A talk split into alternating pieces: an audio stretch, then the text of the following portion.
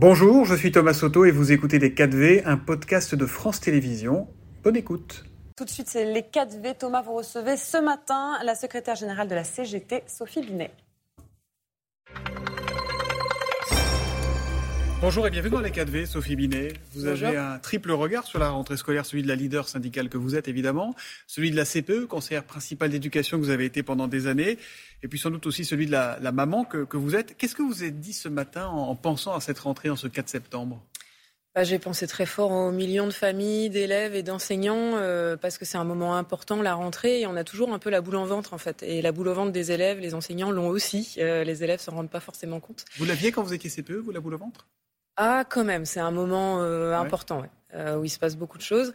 Et puis euh, j'ai aussi pensé que la rentrée elle est pas facile pour de nombreuses familles qui mhm. n'ont pas les moyens de boucler leur fin de mois et parce que ça coûte cher la rentrée. Donc ça c'est une vraie problématique.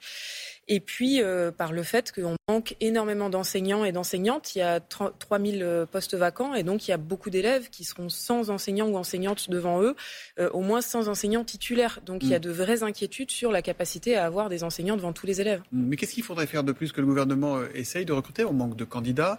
Il y a des augmentations de salaire pour tout le monde, 125 à 250 euros pour tous dès la rentrée, un budget d'éducation qui est en très forte progression. Qu'est-ce qui ne va pas en fait? Qu'est-ce qu'il faudrait changer?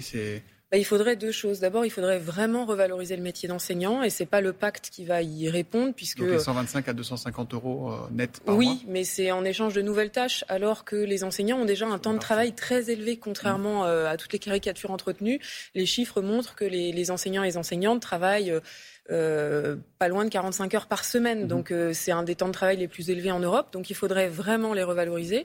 Et puis la CGT propose de rétablir les pré-recrutements, c'est-à-dire euh, des dispositifs de pré-recrutement après le bac ou après le bac plus 2 avec un salaire en échange d'un engagement à travailler dans l'éducation nationale un nombre d'années données. Donc rendre en fait en quelque sorte pendant quelques années ce qu'on a appris pendant lequel on a été payé. Exactement. Et ce qui permet voilà d'avoir un dispositif social parce qu'aujourd'hui le recrutement il se fait au niveau master.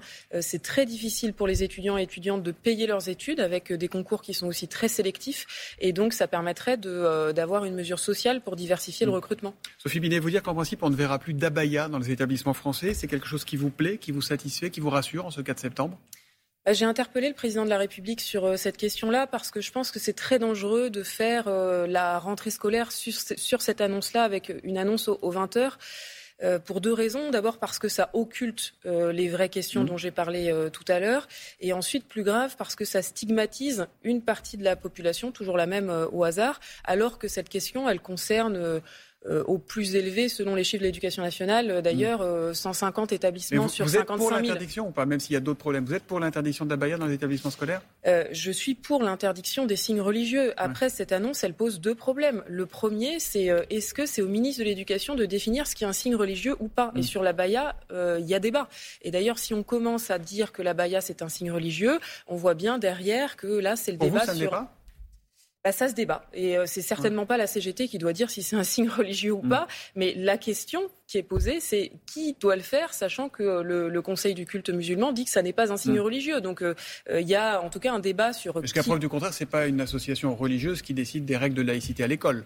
Non, mais par contre, de savoir si c'est un signe religieux ou pas, euh, je pense que c'est une vraie question de savoir si c'est le ministre de l'Éducation nationale qui doit le Alors, décider. La Première ministre en a parlé hier, elle dit qu'il n'y a pas de stigmatisation, euh, dit Elisabeth Borne, il y a une loi qui doit s'appliquer, point. Voilà, la loi de 2004. Il y a une loi qui doit s'appliquer, mais moi, ce que j'aimerais, si la laïcité est devenue la grande cause nationale du gouvernement, ce qui serait pas une mauvaise chose, parce que je mm. pense qu'il y a de vraies questions à poser en matière de laïcité, moi, j'aimerais entendre le gouvernement parler de l'explosion de l'enseignement privé, puisqu'il n'y a jamais eu autant d'élèves accueillis dans l'enseignement privé Bon, je pense que le gouvernement sait de quoi je parle, puisque le ministre de l'Éducation y a fait toute sa scolarité. C'est peut-être de ça dont il faudrait parler, plutôt que de la situation de 150 établissements scolaires.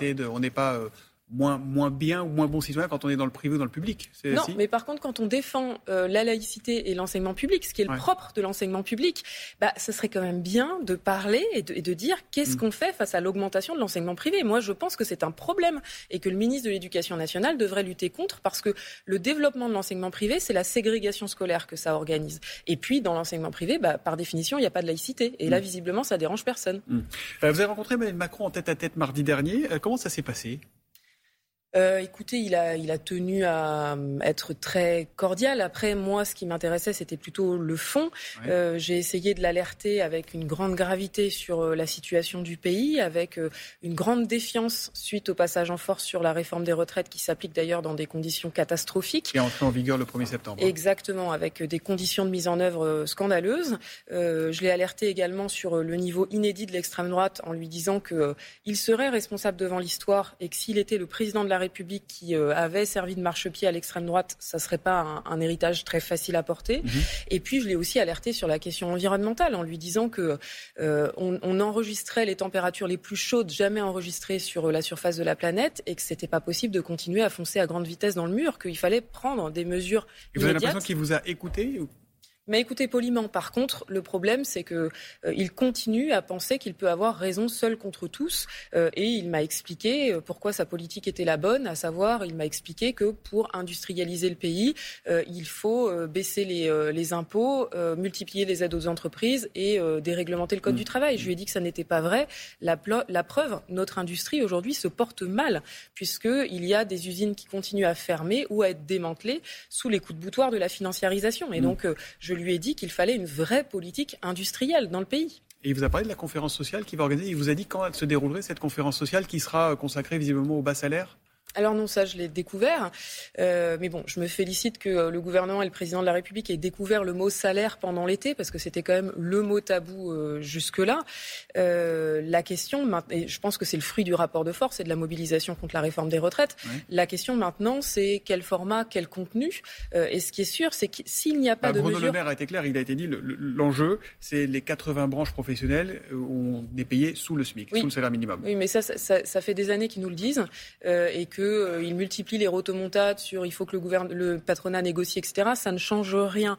Donc euh, la question, c'est qu'est-ce qu'on fait sur ces branches qui ont des minima mmh. inférieurs au SMIC? La CGT a une solution toute simple, c'est d'indexer les salaires sur les prix, euh, ce qui ferait que mécaniquement disparaître les minima inférieurs au SMIC. Bruno Le Maire a, a répondu là-dessus hier. Il a dit c'est une très mauvaise idée parce qu'en fait ça renchérirait le coût du travail.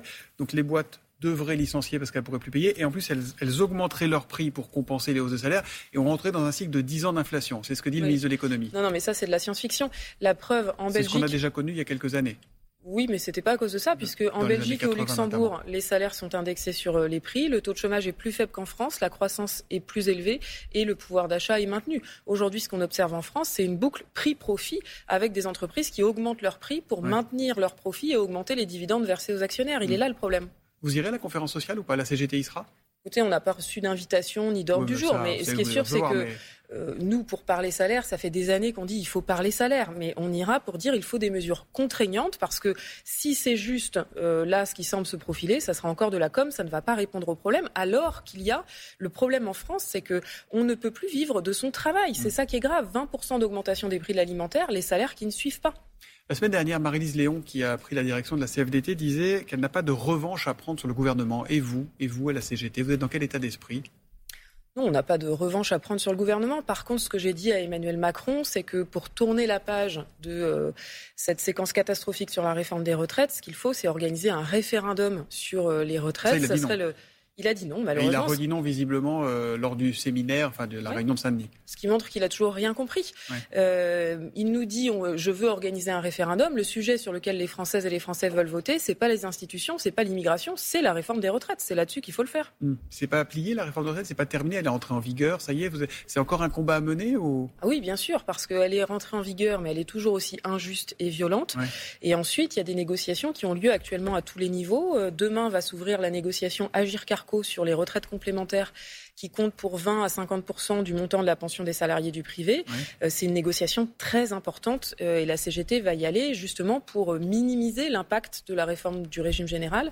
De la même manière, nous nous battons pour obtenir l'ouverture dans toutes les branches et dans toutes les entreprises de négociations sur les départs anticipés pour pénibilité mhm. et les aménagements de fin de carrière pour euh, les seniors. Parce qu'on a décalé à 64 ans l'âge de départ en retraite, sauf qu'il y a quasiment la moitié des boulots qu'on ne peut pas faire passer 60 ans. La, la prochaine date cochée sur l'agenda syndical, c'est le 13 octobre. On en dit 13 octobre avec une journée de mobilisation. Euh, pour demander quoi en fait? Cette journée de mobilisation, elle est inédite parce que c'est une journée euh, européenne où, euh, dans tous les pays européens, on va se mobiliser contre l'austérité. Euh, ça veut dire demander des augmentations de salaire, ça veut dire demander l'égalité entre les femmes et les hommes, puisque je rappelle qu'en France, les femmes sont toujours payées 25% de moins que les hommes. Et ça veut dire aussi se battre sur la question du budget 2024, donc du financement des services publics, de l'augmentation de salaire des fonctionnaires, du financement de nos hôpitaux qui vont très mal, pour dire que l'austérité, ça peut pas être une perspective d'avenir octobre, ça sera un one-shot ou, l'idée, c'est d'enclencher un mouvement? Écoutez, on définit les choses par étapes euh, au niveau de l'intersyndicale. Ce qui est sûr, c'est qu'il y a déjà une suite qui est prévue à l'échelon européen avec une perspective euh, en décembre euh, qui pourrait avoir lieu pour le coup à Bruxelles parce que actuellement est négocié à Bruxelles les futures règles budgétaires et on sait que la réforme des retraites, elle a été imposée au nom de l'équilibre budgétaire exigé par Bruxelles. Vous n'êtes pas découragé à un moment de manifester Parce que vous dites bien, on va faire une journée le 13 octobre, on a fait, je ne sais plus combien il y a eu de journées de mobilisation contre la réforme des retraites, et vous dites au final, on connaissait presque la fin depuis le début, ça s'est passé comme on pouvait s'y attendre, et, ça ne change rien bah, en fait, les, seules luttes qui sont perdues, c'est celles qu'on ne mène pas. Ça, c'est un peu le principe de la CGT. Et puis ensuite, on gagne des mobilisations euh, quotidiennement. Euh, vers Baudet, on a gagné de belles augmentations de salaire. J'étais euh, la semaine dernière à Clestra, à Strasbourg, mhm. une entreprise qui est en train d'être démantelée parce que ses actionnaires, les frères Jacot, l'ont rachetée et la démantèlent. Et suite à la mobilisation qu'on a organisée la semaine dernière, on a enfin obtenu une table ronde avec l'État et les actionnaires pour remettre à plat la situation de l'entreprise. Je pourrais multiplier les exemples, mais euh, partout dans le pays, nous menons des mobilisations qui sont gagnantes. Et pour être plus fort, j'appelle tous les salariés à se syndiquer et à voter aux élections professionnelles. Dernière question, ça fait cinq mois que vous avez pris les rênes de la, de la CGT, première femme à occuper ce poste dans toute l'histoire du syndicat. Est-ce que vous avez réussi à mettre tous les vieux machos au pas là-bas? euh, bah, écoutez, il y a toujours euh, dans la CGT, c'est comme dans toute la société, il y a du machisme partout, voilà. Et ça fait la CGT ne m'a pas attendu pour euh, lutter contre, donc on a tout un travail de, formation, de sensibilisation, etc. Euh, et en tout cas, moi, ce que je vois, c'est une grande fierté des militantes et des militants de la CGT d'avoir une femme à la tête de l'organisation, avec beaucoup d'attentes de féminisation de, de l'organisation. Ça bouge, on a de plus en plus de femmes qui se syndiquent, et je les appelle à rejoindre nombreuses la CGT. Merci beaucoup, Sophie d'être venu en ce jour de rentrée et bonne journée à vous. C'était Les 4V, un podcast de France Télévisions. S'il vous a plu, n'hésitez surtout pas à vous abonner. Vous pouvez également retrouver tous les replays en vidéo sur France.tv.